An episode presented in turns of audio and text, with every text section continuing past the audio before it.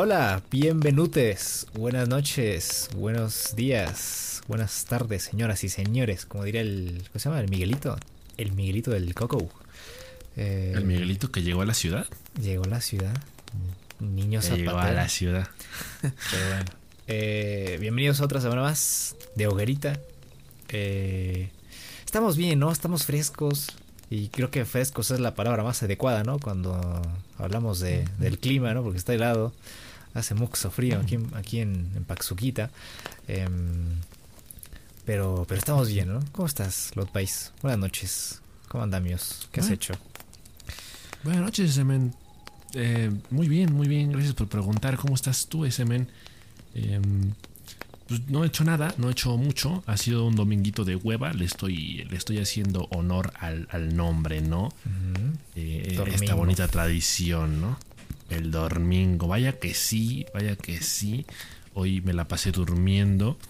Eh, no sé si te pasa a ti que en los primeros días del año. Supongo que digo 16 de enero, todavía podemos decir que son los primeros días del año. Yo me atrevo a decirlo como que cuesta trabajo todavía este, regresar al, horario de sueño normal, ¿no? Esto de que te acostumbras a las desveladas y a la pachanga y estar despierto hasta altas horas de la noche. me está costando hacer como esa transición hacia ya una rutina más saludable, más, más, más buena. Y, hoy, pues sí, estuve, estuve reponiendo horitas de sueño en la tarde. Eh, también le he estado dando duro al Valorant. Eh, bueno, más que al Valorant, más que al Valorant le he estado dando duro al AimLab. Eh. Fíjate que son Ahora las cosas. Ahora sí, no, es que ese me. Ya, es, ya es, va en serio esto, va en serio. Esto, hermano, claro que sí. Claro que sí, la, la, declaración de intenciones ya está hecha. Después de la masterclass que les di el otro día. Ese, güey. Nada más porque había varo de por medio. es que pues, hay motivación, si hay motivación, pues todo se puede hacer, Pero, pero cuéntame, cuéntame. No, pues nada, o sea, me entró la, me entró la hormiguita. Eh, jugué un par de partidas en la, en la mañana. Y pues no me fue mal, pero uno siempre piensa en, el margen de mejora, ¿no? Hay que pensar siempre, más que en las fortalezas, hay que pensar en las áreas de oportunidad, ¿no? Si algo aprendí de mi carrera, es eso. Entonces, eh, eh, en eso me, me, estoy centrando en estos días, ¿no? De, me, estoy obsesionando mucho con el tema cómo agarrar el mouse. No sé si, si tú te lo has preguntando cuando, cuando juegas un shooter o, algo así. Sí, sí. ¿No te parece que, no te parece que es un poco obsesivo el, tema? Sí, yo he intentado con varias posturas. Incluso debe haber ahí por ahí un libro tipo el Kama Sutra del, mouse o algo así, seguramente. eh, el Kama Sutra Gamer. Kama Sutra Gamer. Porque yo el ratón lo he agarrado de diferentes formas. Lo he agarrado así como si estuviera sosteniendo una esfera. Así en, en primera instancia. Lo he agarrado con los dos dedos, con el índice y con el medio así totalmente recostado sobre los dos botones, el derecho y el izquierdo. Y también lo he agarrado este de una forma más ¿cómo decirlo? Pues más normal, sujetando con el pulgar y el meñique desde la base del mouse y teniendo los otros dedos más adelante. Eh, yo siento que la posición más cómoda es como la de la concha, ¿no? Que es una mano así como en forma de concha. Y tienes como que el, agarre curvo. Y si tienes que estirar el dedo, pues tienes todavía ahí un, un ángulo ¿no? Es, como un poco extraño explicarlo, pero ya en la práctica este, funciona bastante bien. Pero es, es, difícil, es difícil porque no todas las superficies son iguales para todos, no todos los mouse tienen los, este, los mismos, este, pues como colchoncitos abajo, ¿no? No resbalan igual. Em, claro. Y no todos son gamers, ¿no? No, todos tienen botones en los laterales. pero, pero ya creo que ya he encontrado un poquito cuál es mi, mi postura para, para, jugar, porque antes sí me costaba mucho y se me atoraba la mano en la, en la mesa y luego sí me emputaba y le soltaba un, chingadazo al ratón. Pero creo que ya encontré mi, mi postura, sí, sí. Eso es bueno, fíjate. Es que depende mucho del espacio que tengas para jugar. Porque yo, por ejemplo, todavía me da risa que cuando recién yo tuve mi, mi PC gamer, cuando apenas la adquirí, Gamer. no tenía el escritorio, la Gaming Gamer Master Race. El escritorio gamer también. no tenía un escritorio gamer. Usaba el escritorio de, de toda la vida, o sea, que había pasado de, de mi familia de generación en generación, o sea, era, era el escritorio que, que- que usábamos para nuestro nuestra primera computadora de escritorio. O sea, un- estoy hablando de hace más de 15 años probablemente. Uf. Entonces eh, eh, me da mucha risa que yo, por ejemplo, o sea, mi espacio de- para poner el, el- el teclado y el mouse no era lo suficientemente grande. O sea, el, teclado sobresalió un poco. Y había veces que si le si, si jugaba con muchos huevos, si le, si le ponía mucha fuerza a, a las teclas, el teclado se me ladeaba. O sea, se- casi casi lo tiraba de, de la mesa. Sí, sí, sí. Entonces, o sea, como que yo, yo sí estoy obsesionado últimamente con este temita de, de aprender a agarrar el mouse o de aprender a, a- a jugar de una forma más cómoda. Porque durante mucho tiempo le, le sufrí con el tema del espacio, ¿no? De, de hecho, durante mucho tiempo creo que sí me costó trabajo acostumbrarme todavía a, a usar teclado y mouse. Porque igual durante mucho tiempo también estuve muy acostumbrado al, al trackpad de la Mac. Eh, justamente el otro día que prendió la Mac, o sea que finalmente revivió mi computadora que ya tenía más de casi un año sin usarla, me di cuenta que, la- que es una computadora muy pequeña. Es muy, muy pequeña. Y, y tengo que doblar mucho las, o sea, mucho las manos para ponerlas sobre el teclado. O sea, las tengo que juntar demasiado. No, no, no me había dado, dado cuenta de eso hasta, hasta hace poquito que la volví a aprender. Y dije, ¿cómo, ¿cómo estuve tanto tiempo jugando así? Es lo que yo me O preguntaba sea- cada vez que me decías que ibas a jugar con el trackpad. Y dije, ¿qué te pasa, güey? ¿Cómo puedes hacer eso? Eh, ¿Qué clase de contorsiones este, tienes que hacer para jugar con el trackpad? Y el- yo, yo no comprendía cómo fueras capaz de, de hacer eso, pero aún así jugabas bien en el Paladins, por ejemplo, cuando llegábamos a jugar. Ah, pero sí, una locura, Eh. ¿eh? Una locura eso, ¿eh? El trackpad. Sí, era, era más amor al arte que otra cosa. amor al juego. Había ganas. Había ganas, sí, es que cuando haya gan- hay ganas, eh, las excusas sobran, ¿eh? De verdad. Entonces sí, durante mucho tiempo me, me acostumbré a jugar con el trackpad, la cosa más incómoda del mundo. Eh, y pues sí, hoy como que estuve en este, en este proceso de, a ver, tutorial de cómo agarrar el, el mouse, ¿no? Porque incluso en últimas semanas yo tenía como que esta maña de inclinar, de, ¿cómo, ¿cómo explicarlo? Doblar la mano, ¿sabes? O sea, no tenerla recta. Era como ligeramente inclinada hacia la izquierda. Porque según yo, eso en mi cabeza como que me hacía reaccionar más rápido. O sea, como que mi tiempo de respuesta era mayor. Pero pues en realidad no, no es tanto eso. O sea, como que ya volví a practicar una vez más con, con esta técnica de pues, tener los dedos relajados, o sea, totalmente estirados sobre el mouse. Ajá. La mano recta. Y, o sea, porque también tienes que pensar en, en que te chingas la mano. O sea, Sí. eh, yo, por ejemplo, hoy, hoy, ¿eh? No, nada, iba a decir que el túnel, el túnel carpiano está muy car cañón ahorita, pero dale, dale. Sí. No, es que, es que sí tienes que pensar en ese tipo de cosas porque, por ejemplo, yo hoy practicando en el Aim Lab, hubo un momento donde llevaba como... Fue mi primera rutina como de 5 minutos. Ajá. Se me cansó la mano, o sea, no, no aguanté, Sí. no, no aguanté el, el minuto, dije, no, espérate. Y luego también me pasó otra cosa que ya, ya me estaba preocupando. que después de estar como una hora entrenando, como que me empecé a marear. What? Dije, a ver, espérate, ya fue mucho. Entonces, eh, pues hay que tener cuidado con ese tipo de, de excesos. Pero, pero si, si este es como, para, para mí es un tema de afinar detalles para poner el, el escenario. Es como poner la mesa para sentarte a comer. O sea, este, este tipo de detallitos de cómo agarras el mouse, cómo distribuyes el espacio en tu escritorio entre mouse, teclado, cómo acomodas los dedos y el tema de empezar a practicar tu puntería en, en aplicaciones externas como en este caso el AimLab son cositas como para ir afinando esos pequeños detalles para que luego a largo plazo eh, tus debilidades se conviertan en fortalezas, en fortalezas dentro del juego. Entonces, eh, después de practicar un ratote en el Aim Lab, me, me pasé al Valorant y no sentí mucha mejora, pero siento que poco a poco por ahí es el camino, puede ser. Sí. Es, es, cosa de tirarse a jugar las partidas. Eh, yo lo estoy viendo reflejado en Apex. Eh, de hecho, antes de empezar el podcast estaba jugando. Llevo toda la tarde jugando. me ha ido bastante bien. Eh, más de lo que debería en teoría, supongo yo.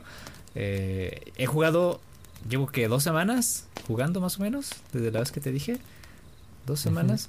he ganado 13 partidas en Battle Royale. Dos de ellas siendo el líder de asesinatos. Eh, y en Ranked se he ganado 4. O sea, en Ranked es, difícil. Pero ahorita ya soy, por ejemplo, soy plata 1. Ya estoy a nada de ser oro, oro 4.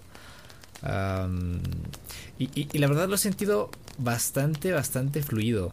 El, como la curva de aprendizaje a lo largo de estos días. Eh, es cuando te das cuenta de que efectivamente, como bien dicen tus abuelos y tus padres, la práctica es el maestro. Y ya por lo menos en cada partida en las rankings, fíjate, en las rankings ya me hago como dos o tres muertes. Hay, días en las que en los que sí me tocan así de verdad compañeros bien bastardos, güey, que llegas, les quitas un arma porque pues vas cayendo, ¿no? Y lo que primero que tienes que hacer es agarrar un arma, ¿no?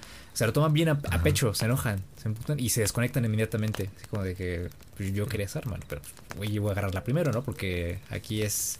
Ahora sí que aquí no es de te pido permiso para tomar lo que hay en el mapa claro. Y también empiezan a salir estos, estos niños castrocitos, ¿no? Que luego tienen el micrófono y empiezan a gritar, güey. Mm, con la lavadora de fondo. Con la lavadora de fondo. Lo, que he notado. Lo que he notado en la mayoría de, de los jugadores que juegan con micrófonos es que tienen música con bocinas de fondo. La mayoría. La mayoría. No sé por qué. No sé por qué. O sea, ¿A quién? Es que no sé, es, una práctica que no, no comprendo porque si tú juegas, pones música y los dejas en tus audífonos, ¿no? Incluso el propio PlayStation tiene una función conectada a Spotify. Vale, si no tienes Spotify, pues todavía te la creo. Em, o, incluso lo que puedes hacer, que yo hacía antes, era pues, poner otros audífonos, como lo, como lo que hacíamos, lo que, como lo que hemos hecho cuando jugamos It Takes Two, pero era bastante incómodo. Sí. Ah, pero de cualquier forma, todos tienen música así elevadísima de fondo, la mayoría. Eh, se la pasan mentando madres, por supuesto, ¿no? Ya, ya llega esta zona tóxica de, la, la tier, ¿no? De, de las rankeds. Eh, pero pues como todo, ¿no? O sea, todo juego multijugador tiene ese tipo de gajes y ya te vas acostumbrando. Pero honestamente siento que he mejorado mucho con la puntería. Eh, me siento más cómodo con los controles, con las situaciones, ¿no? Me siento más cómodo si aún, si mis dos aliados ah, se han muerto, ¿no? Y digo, bueno, a ver, hay que ser realistas, no puedo eliminar estos tres que están aquí porque estoy solo, ¿no? Y es, y es una zona céntrica donde hay muchos enemigos alrededor. Voy a alejarme un poco, voy a lootear y voy a regresar hasta que se vayan o se alejen un poco para tomar sus banners y irlos a reanimar. Y así me pasó justamente esta tarde que jugué una Ranked. Eh, los reanimé todo parecía perdido. Yo tenía así como cuatro de vida. Los fui a reanimar y ganamos la partida al final. Eh, y, fue una partida bastante, bastante animada porque sí hubo unas kills ahí todas, este, todas locas con el sniper. Hubo una donde... Trickshots. Sí, me aventó un trickshot con el sniper en el aire, una valquiria que iba bajando y estaba disparando. bestia. Eh, por las que mueres. Por las que mueres. Y la verdad sí estoy disfrutando mucho el Apex. Eh, honestamente me siento bastante cómodo y ya estoy en aras, ¿no? De llegar al, al oro para ya irle presumiendo a Jami también, porque igual estaba jugando con, con Jami, saludos a Jami. Eh, hemos saliendo bastante, o sea, no, no, ganamos ni una. De todas las partidas que he jugado con Jami no hemos ganado ni una. Eh, pero es porque luego no cooperan los, los compañeros también y, y, y, no sé. Incluso cuando yo suelo jugar con, con conocidos como que me me cohibo, como que no, no, no tomo, no, no tomo esos riesgos necesarios que a veces tomo cuando juego con gente desconocida. Mm, y, y, parece así como que estoy mintiendo de que, ah, sí soy bueno, güey, pero pues dame chance, ¿no? Dame tiempo ahorita, güey. Entonces, este... Pues, y es que es la presión, es como cuando, cuando practicas algo que solo te sale cuando no te ve nadie. Y luego cuando quieres que te vean ya no te sale. Sí, sí, sí, sí. ¿Y sabes qué es lo peor de esto? O sea, de que no puedo presumir esto o no puedo...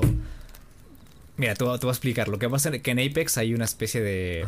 Como de tiras que aparecen en tu, en tu perfil. ¿no? Y puedes colocar cuántas hechos llevas en esta temporada o cuántas kills. Mm. El problema con mi personaje es que es Horizon. Y, esos, esos este, badges o, tiras las desbloqueas en el, como en el pase de batalla en el nivel cincuenta y tantos. Y siempre en el pase de batalla está en ese lugar, no sé por qué, no sé si es porque está en, en orden alfabético o, lo que sea, pero siempre para poder presumir mis wins y mis eliminaciones, en cada temporada tengo que llegar al 54 para desbloquear esas dos mierdecillas de ahí. Para decir, ah, mira, ya llevo 11 wins en esta temporada y llevo este, no sé, 80 kills, 120. No sé, pues sí está medio gacho, pero, pero bueno. Te la indirecta para que le compre el pase, dice. Compra el pase, güey, compra el pase también. Qué barbaridad ese men. O sea, podemos decir, después de, la semana pasada en la que dijimos, este año vamos a echarle en serio al Valorant y al Apex, va como viento en popa, ¿no? Los propósitos. Va en serio, sí, va en serio. Van bien, van bien, porque dijimos, ¿no? Que había que ser realistas.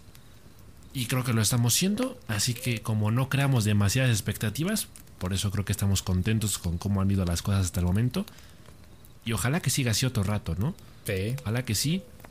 Yo, yo sí soy muy de la idea de que, eh, por ejemplo, cuando practicas un juego, cuando le dedicas muchas horas, creo que uno de los aspectos más importantes a mejorar, incluso más que la puntería, yo diría que es la propia noción del juego. Sí, el comportamiento. Aspectos, sí, aspectos muy básicos como por ejemplo en Valorant, aprender a, a girar en, en, las esquinas.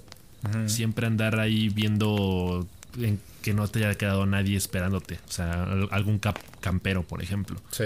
O, el mismo conocimiento del mapa, ¿no? Para ya saberte los atajos, para saber por dónde pueden salir las personas. Eh, la, práctica también te hace darte cuenta por dónde tiende, tiende a irse más la gente, por dónde es más probable que te salgan. Entonces eso también te, ayuda mucho a mejorar la anticipación.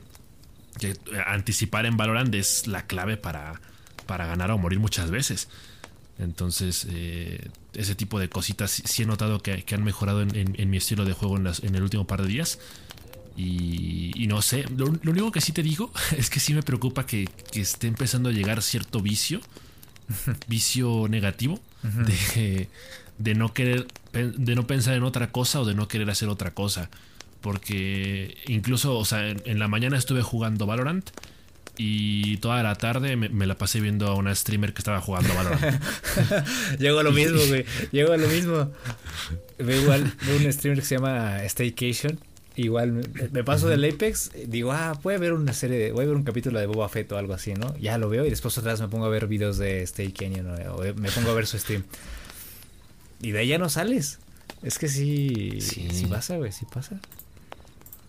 Sí, sí, ese, es lo único que, es que el único aspecto negativo que sí empiezo a notar ahí como que como que el juego sí me empieza a, arrastrar a las malas a, este hoyo profundo del que luego es muy difícil salir. Pero no Woody no lo hagas. Espero que no que no empeore. Nah yo creo que nos vamos a ir acostumbrando. O sea te vas a dedicar yo estoy pensando no en dedicarle tiempos. O sea como como, como, cuando uno de niño practicaba fútbol o cuando, no sé, cuando practicas cualquier cosa en la que quieres ser mejor, dedicarle un horario, ¿no? O sea, ser un poquito más estricto en eso, pero hacerlo todos los días, incluso aunque no tengas muchas ganas. ¿no? Juegas unas dos, tres horas al día, después de trabajar, después de hacer ejercicio o lo que sea. Y tienes que tener una motivación para... Una motivación positiva. Em, tipo, eh, después de hacer ejercicio, también para hacer ejercicio, ¿no? Por ejemplo, en mi caso, ni voy a poder jugar Apex hasta que haga ejercicio y acabe mi trabajo. Entonces hago ejercicio, ah, me acabo mi trabajo en Xinga y ahora sí me pongo a jugar, ¿no? También porque, pues, la cuestión de estar sentado todo el día es, es malísimo para la espalda, tú bien lo sabes. Em, y más ahora que ando con temas y ahí este, intestinales, pues sí, hay que también hay que cuidarse ahí. También los pro players hacen ejercicio, chavos. Los pro players tienen una dieta y los pro players también este, salen pues afuera, güey. Como el niño, ¿no? Del, del, del Fortnite que decía que todos los niños juegan Fortnite, pero que salían a la calle y que dejaban, dejaban el Fortnite honrado. Lo mismo, lo mismo, salgan, salgan de su casa. Sí, sí, la, clave es tener una rutina. Eso definitivamente es, un punto y aparte, porque te, voy a decir otra cosa. Em, me he dado cuenta, bueno, antes, cuando recién empezó el año, yo ya traía un vicio con Football Manager. Sí. Me parece que lo había comentado en, en, en eh, podcasts anteriores. Yo traía este vicio con Football Manager de, de, jugarlo varias horas al día. O sea, jugarlo 3, 4 horas a lo mejor. Eh, por supuesto que lo estaba viendo como algo negativo, porque de pronto el, el tiempo de juego sí me, sí me distraía de mis, de mis deberes, ¿no? de mis responsabilidades, del trabajo o, o de otro tipo de actividades eh, pues, otro tipo de hábitos como la lectura o el ejercicio. Eh, te decía esto de que a veces se me olvidaba comer o ese tipo de cosas o el, el desvelo, ¿no? Sí, es Pero fíjate que, fíjate que encontré una especie de life hack. A ¿sabes? ver, a ver, a ver. De, de cómo lidiar. No, no, sé si esto le funciona a todos, ¿eh? me funcionó a mí. Pero, y, y, se los comparto por si ustedes tienen un problema similar. Eh, creo que la clave es dosificarlo, precisamente. O sea, yo lo, lo, que hice fue decir, ok, Football Manager va a formar parte oficial de mi rutina, ¿no? Patrocinador Entonces, oficial del. Peruski. Ajá, o sea, porque lo que, lo que pasa, y estoy, estoy seguro de que estarás de acuerdo conmigo, es que cuando te prohíbes algo, más lo haces. Uh -huh. Entonces es contraproducente. Sí.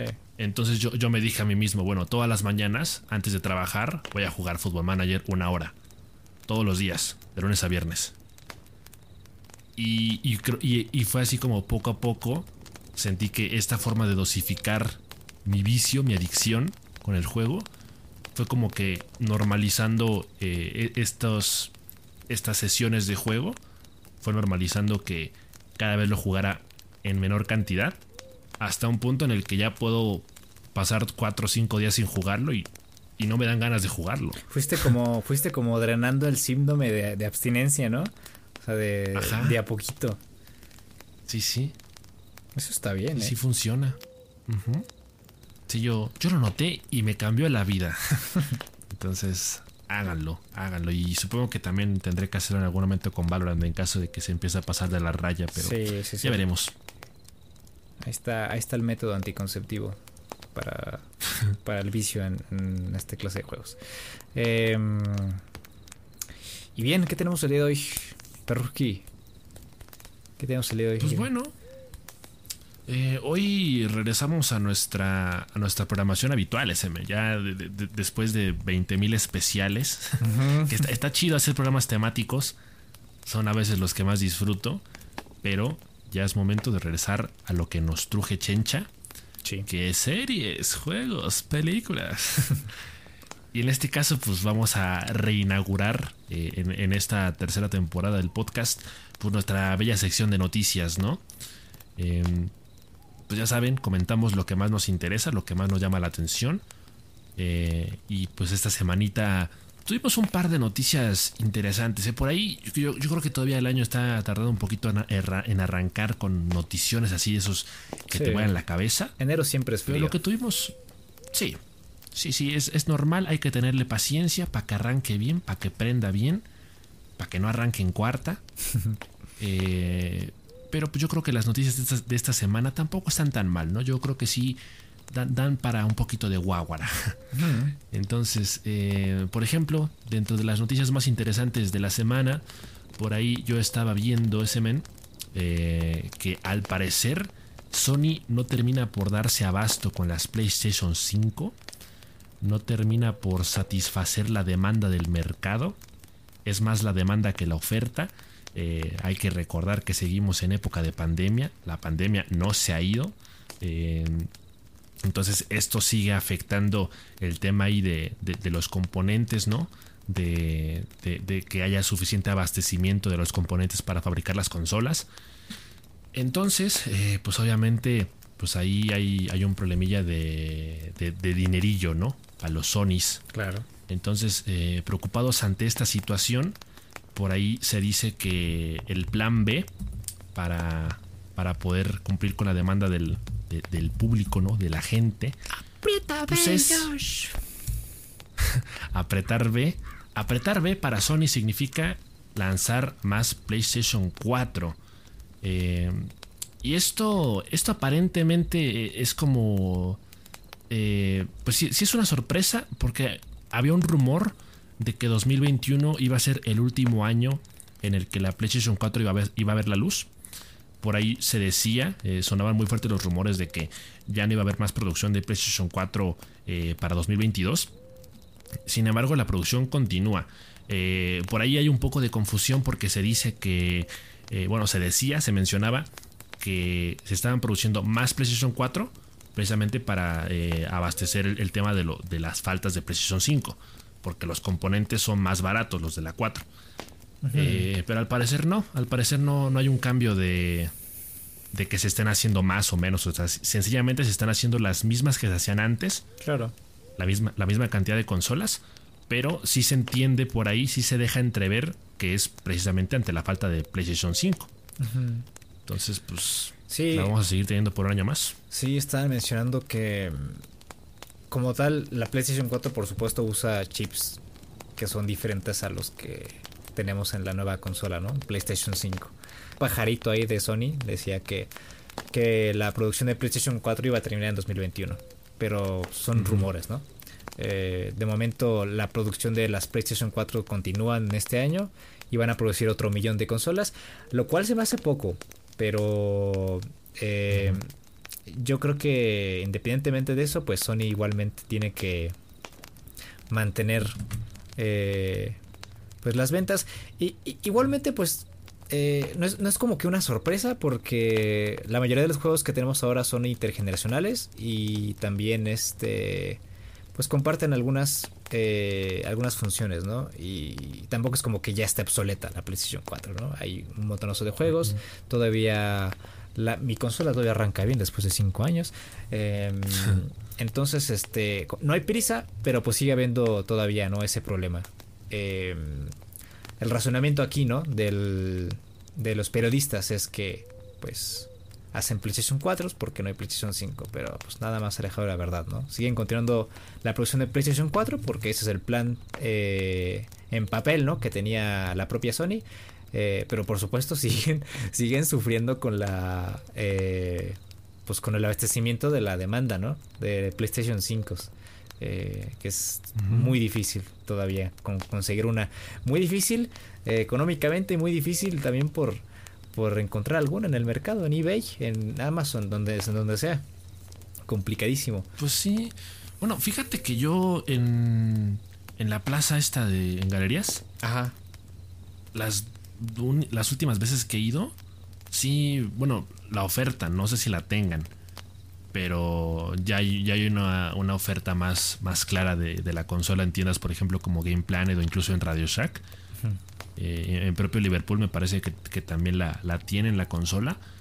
Entonces, eh, pues no, no, no, sé bien si realmente la tengan o si solo es eh, están vendiendo humo. Bait, Puede que sea bait. Pero sí, yo, creo que el factor económico sigue siendo ahí uno de los, de los que más peso tienen en, esta cuestión de, qué tanta gente está adquiriendo la consola y, de qué gente eh, prefiere mejor seguir apostando por una PlayStation 4, ¿no? E, eso es bueno para nosotros, porque nosotros todavía no damos el salto hacia la PlayStation 5, precisamente por un tema económico. Sí, sí, sí. Y esto, entre muchas otras cosas, significa que al menos por un año más prácticamente todos los juegos que sigan saliendo para PlayStation 5 van a tener support para PlayStation 4. En teoría, sí, sí, sí. En, teoría, ¿no? Sí. Prácticamente ahí confirmaríamos que Horizon Forbidden West saldrá para PlayStation 4. Eh, entre muchos otros de los juegos que, vayan a salir este año. God of War. Sí, todavía tenemos ahí un catálogo para, para que duremos incluso uno o dos años ahí jugando todavía en la, en la 4. Incluso más, ¿eh? Porque pues, igual todavía tengo juegos que que todavía no acabo, todavía ni empiezo. pero sí, hay tiempo, hay tiempo, hay tiempo y hay ganas. Eh, pero también este, pues hay que, hay que dejar que esto vaya eh, solito tomando forma, ¿no? Que poco a poco vaya regresando toda la normalidad. Que eso ya lo venimos diciendo desde hace dos años, pero, em, pero yo creo que ya, ya estamos más cerca, ¿no? De que podamos eh, recibir noticias de que este, tipo de cuestiones se empiezan a solventar y de que eh, pues la gente va a ser capaz de conseguir sus consolas, pero ya lo veremos. Sí, sí. Sí, ya lo veremos. Y este, en otras noticias, Oh my God. Seguimos con PlayStation, ¿no? Seguimos con PlayStation. Porque esta fue noticia de hace 11 días más o menos. Eh, pero como pues andábamos con los especiales y andábamos con todos estos temas de inicio de año, pues no, no fue una nota que, que retomamos en su momento, pero ahora sí, ¿no? Ahora que tenemos el momento. Y es que ya se anunciaron o ya se mostraron eh, las especificaciones de PlayStation VR 2. eh, esta secuela, ¿no? Ya, ya estábamos hablando de secuelas antes de que empezara el podcast. de secuelas buenas. y en este caso, pues la secuela del headset y, y este, este equipo de realidad virtual para la PlayStation 5. Ah, ya se había mostrado antes, creo que en el CES, el mando del PlayStation VR 2, que es como una especie de... eh, es, di- es diferente a los mandos del VR de PlayStation 4, totalmente diferente. Eh, porque son como mm, joysticks del PlayStation 5, pero por supuesto que tienen como una, una forma más ergonómica. Están separados, uno para cada mano. Eh, tienen como una especie de estructura, de arquitectura esférica. Son esféricas, como de- diría el Josh. eh, que se adaptan muy bien a la mano, ¿no? Ambos eh, mandos, bueno, ambos pues, es un mando, ¿no? Pero son dos partes, ¿no? Izquierda y derecha. Ah, tienen esta respuesta áptica, tienen gatillos ajustables, eh, tienen el feedback, ¿no? De, de vibración. Pues esta nueva PlayStation VR 2 va a tener una tecnología de pantalla OLED, negros más negros. Eh, la resolución del racista. panel, la resolución del panel es de 4K, de 2000 por 2040 en cada ojo. Ah, el refresco de la pantalla, cada pantalla va, a ser de 90 y 120 Hz. ¿no? Entonces vamos a poder ahí jugar este, los juegos a 120 FPS. Am, vamos a poder ajustar la, separación de los lentes, ¿sí? por si pues, hay personas que tienen los ojos más, más separados que otros, ¿no? por la forma de la cabeza. Em, el campo de visión es de 110 grados. Tiene sensores eh, con un sistema de seis ejes, un giroscopio de tres ejes y, un acelerómetro de tres ejes, ¿no? Que es esto que tienen los teléfonos. Que es cuando te mueves, pues reaccione a los movimientos naturales de tu, de tu cuerpo. También tiene un sensor de proximidad que no necesita cámara. Em, ahora bien, para el tracking sí necesita cámaras. Tiene cuatro cámaras de tracking del headset y eh, en el mando también. Eh, y una cámara, eso, es- eso me pareció muy, muy interesante. Tiene una cámara para tracking de cada ojo. Entonces, cuando tú estés jugando un juego tipo Minecraft y voltees con, lo, con la mirada, el juego va a reaccionar a, a estos movimientos de los globos oculares y va a girar automáticamente la cámara. Y esto O sea, si eres visco en la pinche cámara, va a estar todo girando todo el día. Espérate, espérate. No, pues por eso, por eso, por eso esto se ajusta, ¿no? Yo supongo. Pero sí, sí, sí, va a reaccionar así a, a, a la, al movimiento de los ojos. Eso me pareció muy, muy interesante, muy orgánico y muy, muy suavecito. Va a tener un feedback de vibración en el, en el propio headset. Ah, la comunicación con... Esto es lo que todavía me choca un poco y es que en, la mayoría de VR sets, y, y también se entiende, ¿no? Ah, es que sigan usando cable, ¿no? Eh, el cable a veces como que en práctica parece ser un impedimento, ¿no? Para la movilidad o para evitar accidentes, para tener accidentes, ¿no? O sea, tienes un cable y tienes un gato, pues ya es, es mortal, ¿no? O, o- o tienes niños corriendo en casa o, o cualquier cosa, ¿no? Que se atore, tiras algo, no sé. Eh, Claro que es, es complicado, ¿no? También eh, poner algo en el mercado eh, que responda tan bien, ¿no? Y que, y que no, no- no- no sea necesario un cable, ¿no? Es, es ser complicado. Eh, por el tema de precios también. Ah, pero bueno, este, este headset sigue comunicándose por un puerto tipo C podemos conectar en, en la consola. Y este. Y también tiene una entrada de sonido. Tiene un micrófono integrado también para, para jugar ahí. Como, como comodín. Eh, y tiene un jack.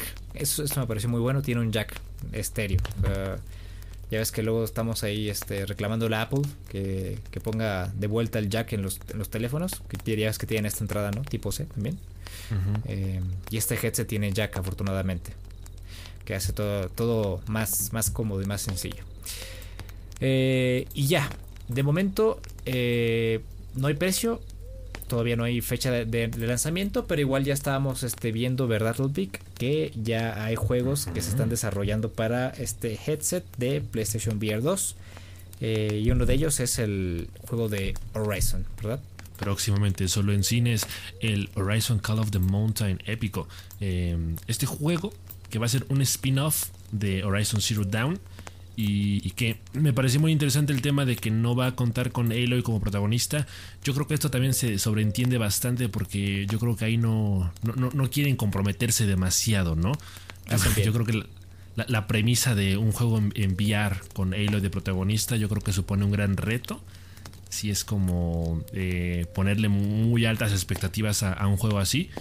Entonces, eh, en, caso de que de pronto ahí la tecnología no dé o los tiempos de desarrollo no se ajusten, pues lo mejor es eh, ahí irse un poquito más con, la mano bajita y pues poner a un personaje pues por ahí de los de los extras, ¿no? De los esporádicos que de, pronto a lo mejor son estos que te ayudan en, en alguna misión secundaria o algo así eh, sí va a salir Aloy en el juego, pero pues no va a ser un personaje jugable, va a ser así como que la vamos a saludar y ya.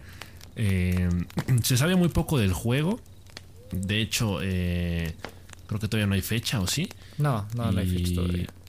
Y pues realmente, o sea, no, no se han dado detalles del juego en cuanto a cómo va a funcionar las mecánicas, ¿no? O sea, tenemos ahí un pequeño teaser de más o menos cómo sería la vista en primera persona del Horizon Call of the Mountains y cómo funciona un poco este tema de, adentrarnos un poco en el, mundo este post-apocalíptico del juego.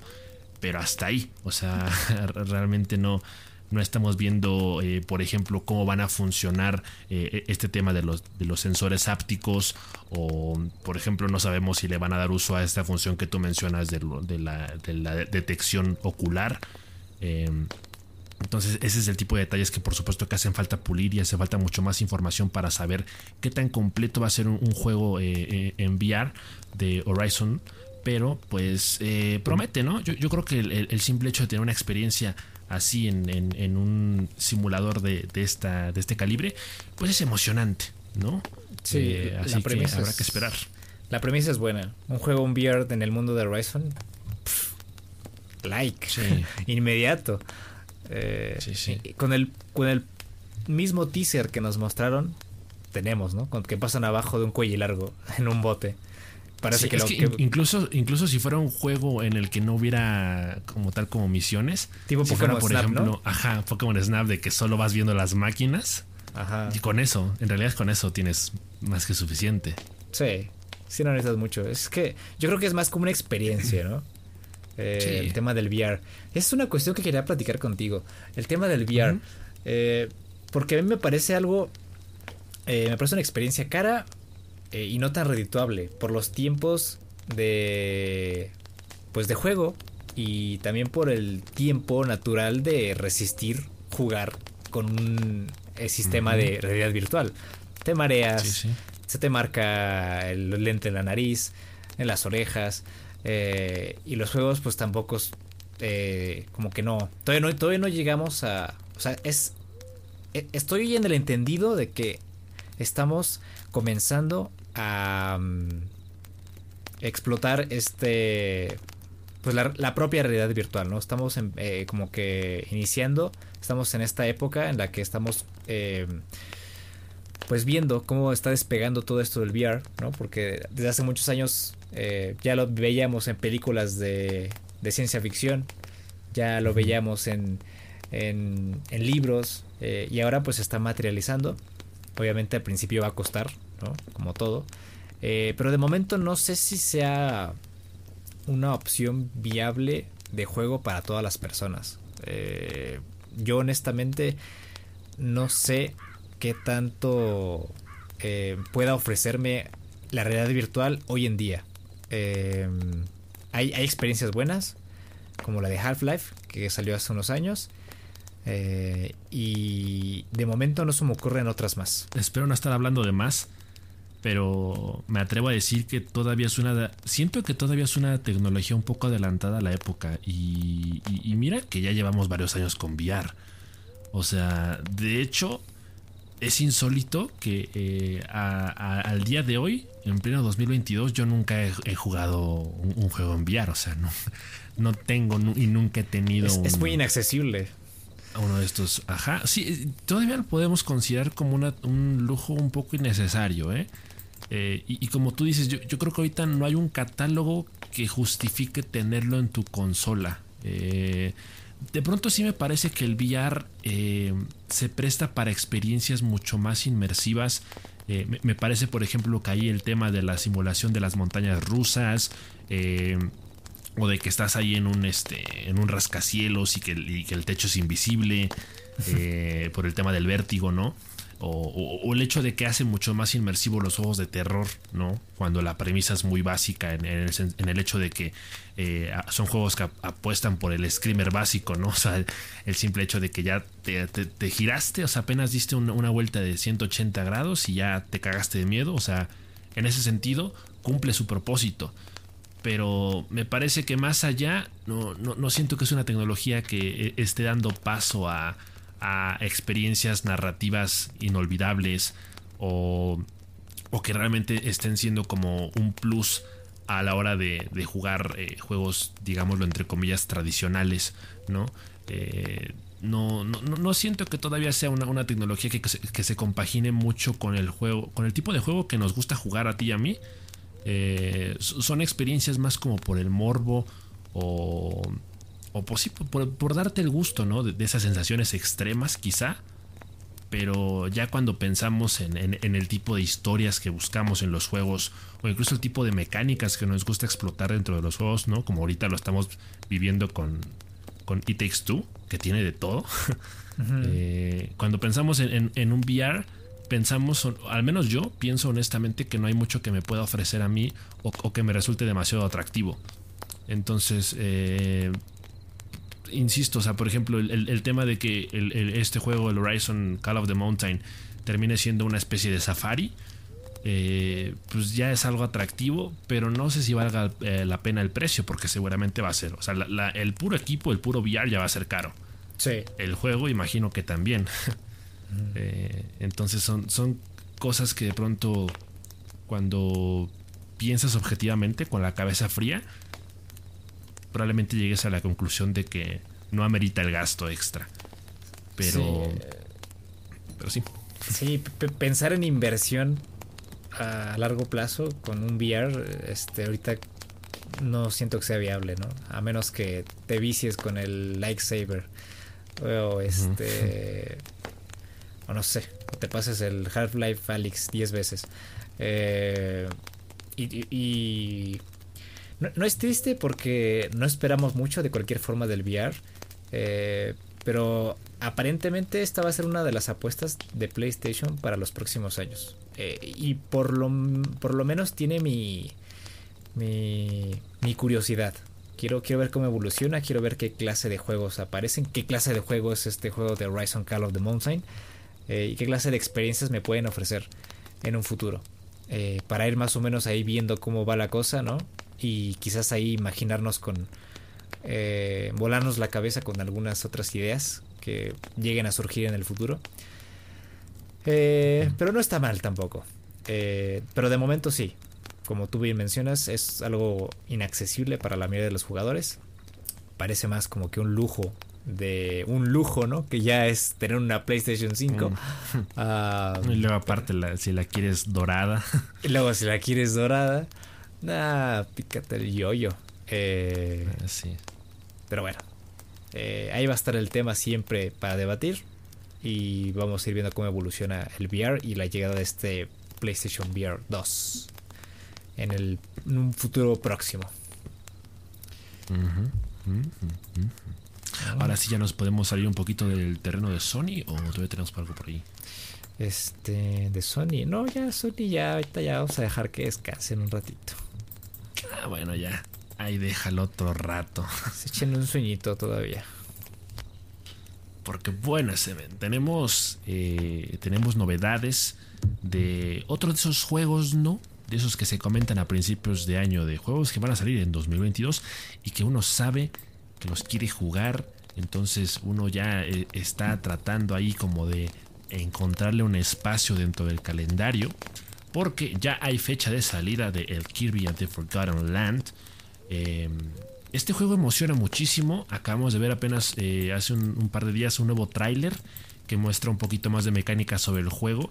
Y una novedad muy interesante que va a ser el tema del multiplayer cooperativo. Eso parece cada vez más eh, común, más habitual en los juegos. Me gusta. Me gusta que regresen a eso, ¿eh? Sí, ya lo habían dejado eh, muy, muy, muy abandonado el multijugador. Sí, la neta sí, o sea, y, pues ahorita volvemos a traer a colación It Takes Two. O sea, está siendo para nosotros una experiencia inolvidable. El, o sea, yo no he jugado muchos juegos multi, multijugador con cooperativo en mi vida. Eh, de hecho, creo que antes del It Takes Two, por ahí me acuerdo del Teen Titans de para GameCube. Eh, y hasta ahí, ¿no? Entonces, eh, es bueno, es bueno, es, bastante positivo y alentador que de pronto los, los juegos choncho, los juegos choncho, los AAA, como que también se empiecen a, dirigir un poco en, esa dirección de, apostar por el cooperativo multijugador local. Eh, lo tendremos en, el Kirby and the Forgotten Land, que ya sabemos que va a ser este Kirby en mundo abierto, eh, un juego en 3D que prácticamente parece que va a seguir los mismos pasos del Mario Odyssey. O sea, el Mario Odyssey fue un punto y aparte para la Nintendo Switch, como que abrió un mundo completamente nuevo de posibilidades para, todas las, franquicias de Nintendo. Eh, también lo vimos con Legend of Zelda en Breath of the Wild. Y ahora lo vamos a ver también con Kirby en La Tierra Olvidada. Eh, y ya la fecha de salida es el 25 de marzo, así que habrá que hacer ahí eh, también eh, espacio para aquel entonces. Ojalá que sí, que lleguemos un poquito despejados para entonces. No sé qué otros juegos saldrán eh, en, aquellas fechas. Seguro seguiremos para el 25 de marzo muy saturados con Horizon Forbidden West.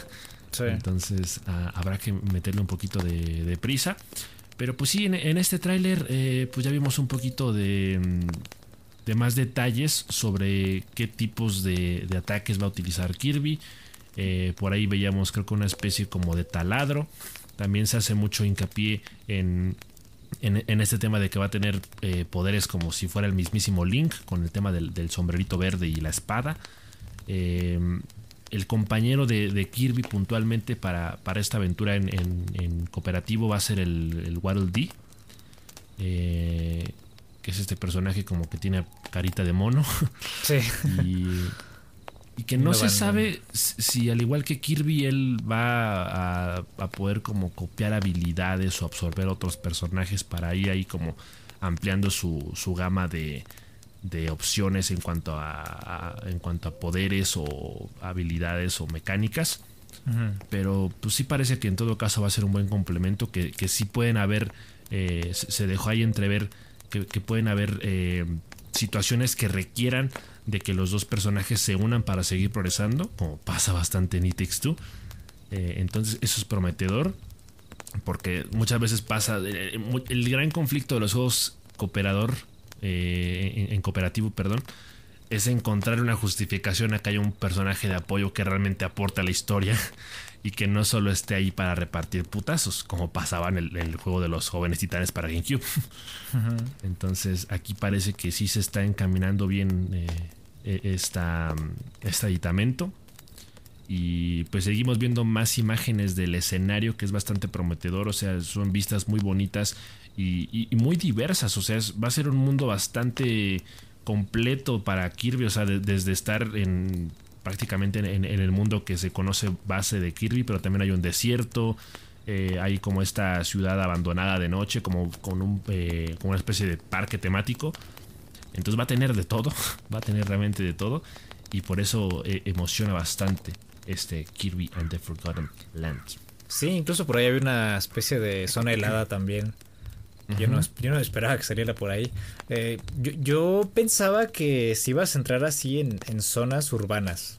O sea, que pensaba que este juego se iba a centrar en esa clase de. ese tipo de zonas, ¿no? Eh, postapocalípticas y este, derruidas. Pero también encontramos estos paisajes, ¿no? Muy clásicos. Eh, había también ahí eh, como islas. Eh, zonas así como, como muy, muy, muy animadas, muy coloridas, como esta aldea como de... Yo, yo, yo tengo dudas porque... O sea, no dudas sobre si va a ser bueno el juego, sino de, eh, de esa ardilla voladora, voladora que acompaña a Kirby. ¿Qué función va a tener? No sé si vaya a ser como eh, esta hada que acompaña a Link. no sí, recuerdo un poquito al, al Navi. Al Navi, ajá. No sé qué función voy a tener en el juego. Eh, hay muchísimas dudas todavía. Eh, por ahí igual veíamos a Meta Knight. Eh, cuál va a ser igual la el pretexto ¿no? de la aventura. ¿no? Cuál va a ser la, el detonante de que inicie la aventura para, para Kirby. Pero pues ya lo estaremos viendo más adelante. Igual este juego ya llega prontísimo. Llega muy pronto. en este caso, pues yo creo que tú vas a ser el que lo va a probar primero. Eh, si acaso ahí luego me lanzo a tu casa para que juguemos el cooperativo un rato. Eh, pero ya está, ¿eh? Se ve, bastante bueno. No, se nota como que le hayan metido tanta inversión como, como con Mario Odyssey. Es una apuesta un poco eh, menos arriesgada en cuanto a recursos. y se nota, ¿no? En, los paisajes. Pero no está mal. No está mal. creo que es, es suficiente. Sí, sí, pues es que al final de cuentas Mario Odyssey como que marcó la pauta, abrió el camino y la ahí en fuera, eh, o sea, desde que vimos el tráiler ya nos recordaba Mario Odyssey, ¿no? Entonces, de pronto parece que en el nivel de detalle no están yendo tan lejos como lo, como lo hizo Mario Odyssey, pero el concepto base está ahí. O sea, la fórmula de Mario Odyssey está ahí implícita en, en este juego de Kirby. Entonces ese va a ser el punto de partida y a mí me parece que en todo caso, por lo que se sabe de Kirby, digo, hay, hay, inevitablemente un tema de, de que se puede estar reciclando la fórmula. Porque a final de cuentas sabemos que siempre hemos sabido que Kirby es un personaje que tiene la habilidad de absorber personajes y de copiar sus habilidades. Y ese, es básicamente la mecánica principal en Mario Odyssey. que con el sombrero se puede convertir en lo que sea y copiar las habilidades de, esos objetos o de esos personajes. Claro. Entonces ahí como que eh, sí, sí está como la, lupa un poco encima del juego para ver qué tantas similitudes o incluso qué tan descarado está haciendo este juego en, copiar en copiar el juego que le copió, ¿no? Entonces eh, creo que va a ser muy interesante eh, cómo complementan en, Kirby and the Forgotten Land el tema de no tener escenarios demasiado vistosos o de no haber invertido demasiado en, el tema visual eh, y complementarlo con mecánicas. Porque pues ya, como decías, parece que van a haber muchas misiones secundarias y muchos de estos como retos que al final de cuentas van aumentando el, el gameplay, ¿no? Van complementando la experiencia con pequeños detallitos, con pequeños guiños graciosos. Y, al final de cuentas puede que Kirby and the Forgotten Land sea eso. Un juego para los jajas, ¿no? Para jugar con amigos. Y, que el simple hecho de que Kirby se pueda manejar en un mundo abierto en 3D sea el, plus del juego y, que no busquen mucho más. ¿Quieres ensuciarte las manos? Pues ya están un poquito sucias, pues ya, ni pedo. ¿Quieres remover estiércol? eh, pues no lo haría de por vida, pero un ratito sí. Bueno. Pues a ver, Xavos. regresamos con Bobby Kotick y Blizzard. Ah, ah, este tema rancio de finales del 2021 continúa, ¿no? Pero aquí vamos a explorar otra faceta de las repercusiones que ha tenido esta, estas acusaciones eh, a los directivos y muchos de los trabajadores de Blizzard. Eh, pues parece que llegaron a oídos y manos del Lego, que ya tenían eh, pues en desarrollo un set de Overwatch 2, este juego barra meme del que no sabemos todavía si va a continuar o, qué va a pasar, ¿no? Porque pues todo está ligado a, a lo que suceda con Blizzard. Pero pues parece que las cosas no van nada bien. Todavía hay varias investigaciones en curso por parte de las autoridades norteamericanas. Y Lego se está bajando del trenecito y ha decidido suspender el lanzamiento de este set de Lego de, Overwatch 2 que ya estaba por ahí anunciado. Hay una imagen ahí del set. Parece este. Es que, es que yo no le sé al Overwatch, güey. Pero. Eh, por, ahí, eh, por ahí aparece Tracer abajo y hay un como un mecha gigante blanco. No sé quién chingado sea. Este. Pero el chiste es que. Pues. Todos están reaccionando a, a las movidas chuecas de Blizzard. Y entre uno de ellos es. Es, es Lego. Eh, también por ahí estaba leyendo que una subsidiaria de Blizzard eh, se estaba pues estaba estaba marchando este, este principio de año. Estaban marchando porque pues, siguen en contra de estas este pues estas movidas chuecas de Blizzard. Y Activision Blizzard siguió ignorando a, estos empleados que salieron a marchar en esos días. Eh, no han retomado sus demandas. Y ya incluso ha habido ahí algunas renuncias de gente que trabaja en Diablo 4. Uno de los dos títulos en los que Blizzard estaba trabajando antes de que empezara esto, ¿no? El Diablo 4 y Overwatch 2. Eh, y eso me hace pensar que las cosas en el desarrollo están más estancadas que agua de cloaca. Em, y, me hace pensar mal también de Overwatch 2 por, por este tema de, del set de Lego, ¿no? Que, no solamente es porque las relaciones con Blizzard con de, Blizzard con todos estén mal, sino porque también el desarrollo de los juegos esté también yéndose al carajo por como resultado de, de estas movidas chuecas, ¿no? Eh, y claro, ¿no? Ya lo hemos dicho aquí, lo más importante aquí son los trabajadores. Eh, y cómo eh, esas peticiones que tienen eh, puedan ser resueltas, que puedan volver a sus puestos de trabajo y reciban sus salarios. Pero pues también está la cuestión de los juegos, ¿no? hay muchos fans de Overwatch 2, hay muchos fans de Diablo 4 y tal parece que esto va a tomar muchísimo tiempo, quizás hay un par de años en que sepamos inclusive si van a salir o no estos dos juegos. Supongo que este es el curso normal de las cosas, ¿no? Por cómo está la situación. Básicamente Lego le dijo Overwatch baneado por Bobby. Les dijeron que no se juntan con esa chusma. y, todo esto pues es eh, derivado, es, es, un efecto en dominó derivado de sus propias acciones. O sea, en este momento no hay nadie que se quiera relacionar con Blizzard por lo que se sabe de la empresa. Entonces, eh, de por sí, ya sabíamos que Overwatch 2 en su momento se había retrasado. El juego supuestamente tendría que haber salido el año pasado. Entonces, eh, ahora es más incierto que nunca. Y yo creo que estamos en un proceso en el que habrá que ser pacientes porque, como pasaba en la primaria, por uno pagan todos. Entonces, eh, se tiene que llegar a un, veredicto, se tiene que llegar a, una conclusión de todas, estas, de todas estas investigaciones y sobre todo se tienen que tomar cartas en el asunto. La única forma en la que Blizzard pueda limpiar su nombre es destituyendo a los culpables, reemplazándolos, poniendo a alguien más en esos puestos, eh, dejando eh, a, los buenos, ¿no? Dejando a los que no tienen, no tienen absolutamente nada que ver con esta situación de, los acosos y la, y la discriminación. Y es la única forma en la que los proyectos van a poder seguir marchando. Hasta entonces se van a seguir tambaleando. Eh, y, es, es doble, doble golpe para Blizzard. Porque de por sí, Overwatch 2 es, un juego que realmente no creaba muchas expectativas.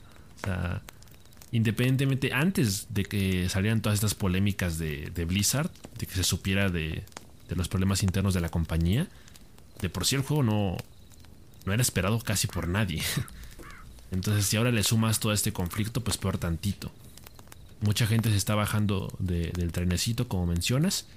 Y lo peor es que probablemente este sea solo el principio.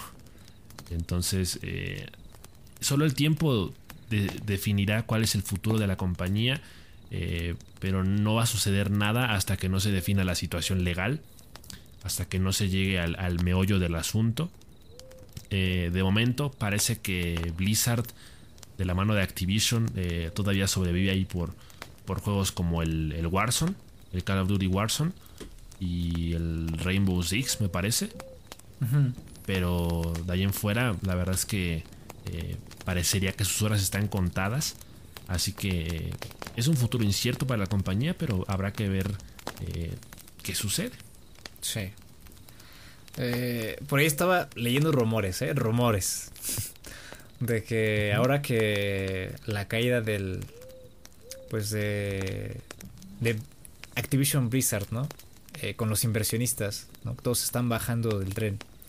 Eh, que Xbox estaba planteando en comprar Activision Blizzard y eh, pues moldearlo a su forma, ¿no? instaurar una nueva plantilla, como tú mencionas. Pero de momento son rumores, no, no hay nada concreto. Eh, las fuentes no son como que muy eh, confiables, pero tampoco suena loco, tampoco suena descabellado. Que al final decidan vender todo y lavarse las manos, ¿no? Y, este utilizar ese dinero en una línea de abogados y evitar eh, algún castigo. Pero quién sabe. Ese es, una, es uno de los tantos finales que Doctor Strange vio al final de, Endgame. Eh, y pues ya veremos qué pasa.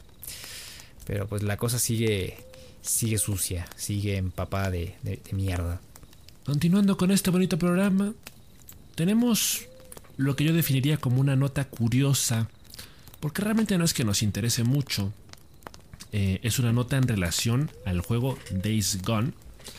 Eh, y más que nada, su director, Jeff Ross, nos comentó un poquito de los detalles de cómo pensaba él que iba a ser la secuela. Eh, más que nada, él hacía hincapié en que le hubiera gustado que la segunda parte tuviera justamente lo que decíamos, un multijugador cooperativo. Eso hubiera sido bastante interesante. Pero pues yo creo que ese es el, el típico problema, ¿no? De, de quererse comer el mundo entero antes de tiempo. ¿no? De querer comerse el postre cuando todavía no se había comido la sopa. Aborazado. Fue, muy aborazado. La verdad es que Days Gone sí es un juego que de pronto ahí sí quedó bastante en el olvido. Porque, eh, bueno, yo recuerdo que cuando vi el tráiler a mí el juego sí me llamaba la atención. Yo sí lo quería jugar. Pero tuvo problemas, ¿no? Eh, creo recordar que cuando salió tuvo muchos bugs. Y creo que eso dañaron mucho la imagen del juego en su momento. Eh, también el hecho de que la premisa pues ya parecía bastante repetitiva. El tema de los zombies. Eh, incluso ahí dentro de la historia parecía que se copiaba muy descaradamente a The Last of Us. De hecho, el, nombre de, la compañera del protagonista es Sara, como la hija de Joel. De hecho, me acuerdo que cuando se anunció el juego, yo pensaba que era The Last of Us 2. Que era así como. cuando todavía no se anunciaba The Last of Us 2. Y dije, ah, The Last of Us 2. Y después vi el logotipo de Event Studios y dije, ¿qué? y ya después vi el juego. Y ya dije, bueno, pues va.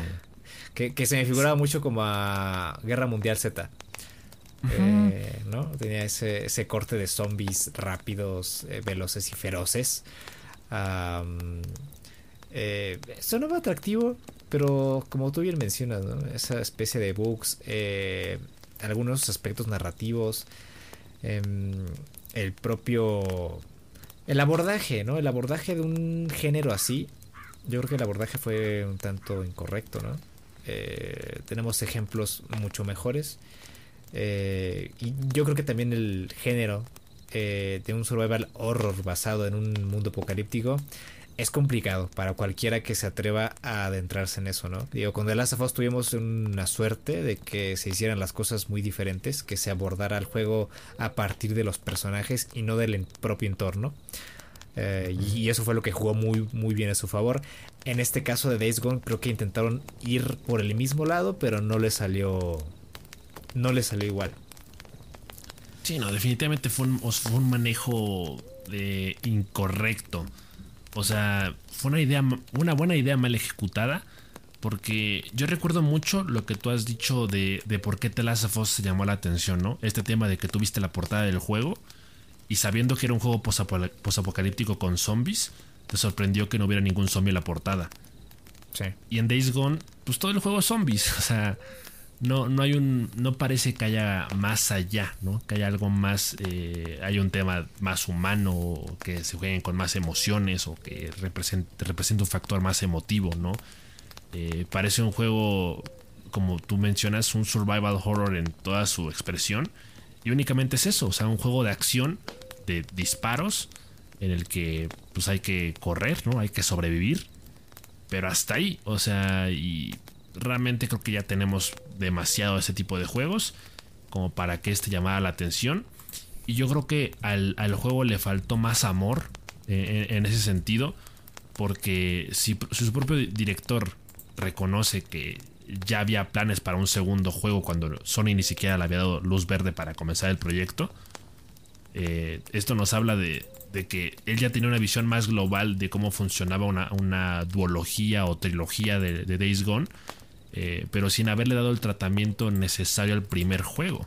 ¿no? Es, sucede mucho en el cine, cuando anuncian una película y la película todavía no sale y ya la anunciaron secuela. primero espérate a ver si tiene éxito en taquilla, primero espérate a ver si a la gente le gusta y luego ya ves si le haces una secuela. enfócate en que la primera película sea buena, sea tan buena que la gente te pida una segunda parte, no que tú se las asegures sin todavía haberles vendido el producto inicial. Entonces, pues eso es triste que suceda. Eh, ha habido mucha polémica en este tema de, Jeff Ross enfrentándose a Sony y, el tema de, que por qué su juego no, no vendió más, de por qué se lo cancelaron. Pero pues yo creo que eh, son consecuencias de, su propia ambición. Así de simple. Oh. Y digo, caso cerrado. Caso cerrado. Oh. te bateado. Soltando el martillazo, ¿eh? Me gusta. Sí, sí. Que la supe. Yo creo que ya es todo, ¿no? Creo que ya es todo, lo que tenemos esta noche. Em, yo creo que más pronto que tarde ya terminamos si Takes Two, ¿eh? Em, es lo que estábamos platicando el otro día. Entonces, lo más probable es que el siguiente podcast sea una review de It Takes Two. Eh, yo estoy muy emocionado por contarles todas las impresiones que tengo sobre el juego y seguramente tú también. Eh, y ya lo, lo, estamos, lo estamos platicando ¿eh? durante estos días. igualmente, pues igual por ahí vamos a ir teniendo el regreso ¿no? del tablero del invocador durante estas semanas. Ya voy a ir preparando algo que tengo ahí entre manos. Em, así que vayan preparando las mantitas y los atolitos para que se sienten a escuchar una historia muy interesante que, que tenemos planeada para ustedes. Y pues nada, gracias por habernos escuchado otra semana más en este podcast eh, nocturno de siempre. Sí, sí, yo, yo creo que definitivamente texto ya teóricamente, esta semana lo acabamos. Sí, teóricamente. Así que ahí, ahí esperamos ya pronto tener la reseña y más contenido para todos ustedes, para que nos sigan escuchando en este inicio de año, en este inicio de temporada. De antemano muchas gracias por su apoyo, por su paciencia, por su preferencia. Eh, esperamos que les haya gustado el podcast del día de hoy, que se hayan entretenido. Déjenos sus, comentarios, sus opiniones de, las noticias del día. Recuerden que pueden contactarnos en redes sociales. En la descripción están todos los links que ustedes necesitan para ponerse en contacto con nosotros, incluyendo un servidor de Discord que los espera con los brazos abiertos. Y hasta entonces, eh, espero que estén muy bien. Cuídense mucho, lávense las manos, tomen agüita, descansen. Y hasta luego. Ah,